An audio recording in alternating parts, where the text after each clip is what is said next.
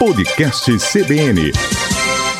Olá, Maceió. Olá, Alagoas. Está no ar mais uma edição do podcast Acontece em Alagoas.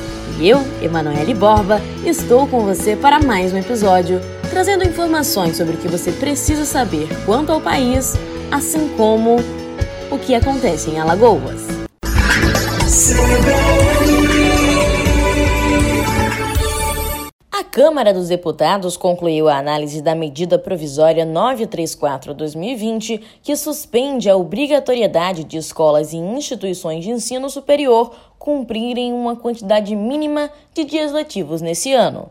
A matéria segue para o Senado. O texto prevê que as escolas de educação infantil serão dispensadas de cumprir os 200 dias de ano letivo e a carga mínima de 800 horas. Já as escolas de ensino fundamental e médio deverão cumprir a carga horária mínima de 800 horas e não terão de cumprir os 200 dias letivos. Para assegurar que o conteúdo curricular dos estudantes seja aplicado, o Conselho Nacional de Educação editará diretrizes nacionais para implantar a regra, segundo a Base Nacional Comum Curricular. Isso sem prejuízo da qualidade do ensino e da aprendizagem. A medida também prevê que o Ministério da Educação deverá ouvir as secretarias estaduais de educação para, assim, definir a nova data do Exame Nacional do Ensino Médio. Segundo a enquete realizada pela pasta, 49,7% dos estudantes preferem que o Enem impresso seja aplicado em 2 e 9 de maio de 2021 e o Enem digital em 16 e 23 de maio.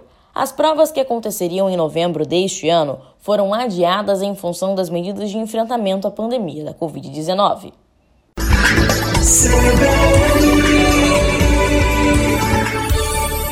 A volta das atividades esportivas parece não estar tão longe. Ao mesmo passo em que a Confederação do Nordeste anunciou a volta da competição regional que CSA e CRB disputam, a Federação Alagoana de Futebol realizou uma videoconferência para alinhar nos próximos dias com o governo do estado a volta do futebol alagoano.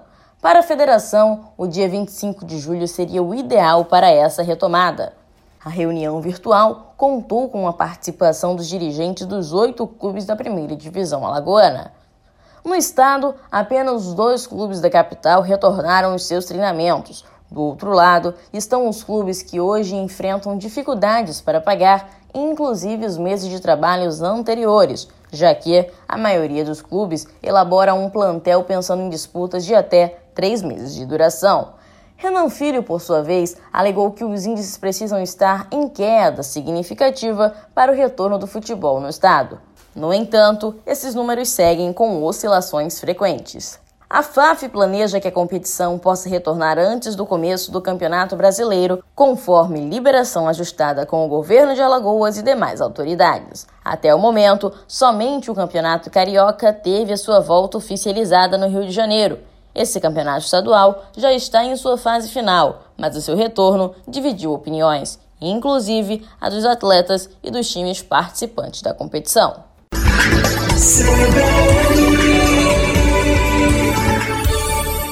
Agora, o estado de Alagoas contabiliza 41.524 casos confirmados do novo coronavírus, já que, de acordo com o último boletim epidemiológico da Secretaria Estadual de Saúde, novos 955 casos foram confirmados. Até a última atualização, 1.192 óbitos também haviam sido confirmados, e mesmo com o aumento de casos, a letalidade da doença, índice mais preocupante para os especialistas e para o sistema de saúde, segue em 2,9%. O estado tem 33.736 pessoas recuperadas da Covid-19 e há ainda 1.917 casos em investigação. Um dos maiores destaques após a nova atualização diária é a ocupação hospitalar em Alagoas. Até o momento, 47% dos leitos hospitalares exclusivos para a Covid-19 estavam ocupados em todo o estado. Há pouco mais de um mês, esse número estava estagnado em mais de 70%.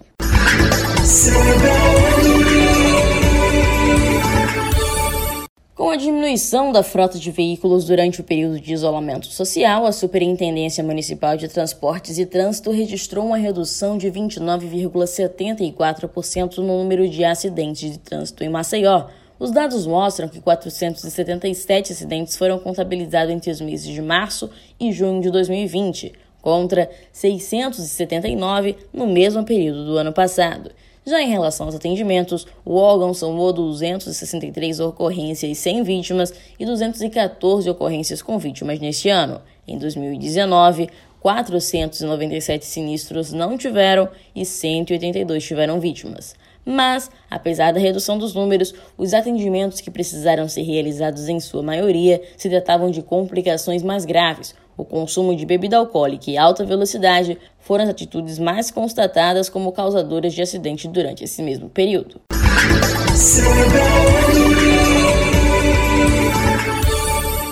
A Agência Nacional de Telecomunicações e a Telecom Italia Mobile, empresa de telefonia móvel de capital italiano, firmaram um termo de ajustamento de conduta que converte multa de 639 milhões aplicada pela agência reguladora em investimentos que a companhia terá que fazer para ampliar o acesso à internet por meio de serviços de banda larga móvel com tecnologia 4G.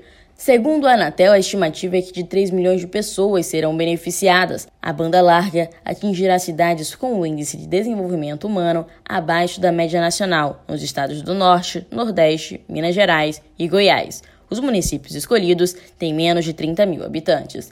Em Alagoas, cidades como Jacuí, Piuri d'Água do Casado, entre outras, passam a receber a torre nos próximos meses. A lista completa pode ser conferida no site da TIM.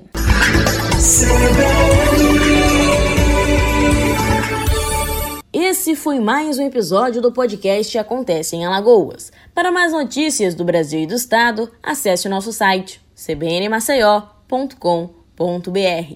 Se você tem dúvidas ou sugestões, você também pode interagir conosco pelas redes sociais. É só pesquisar por CBN Maceió ou Acontece em Alagoas. Até a próxima!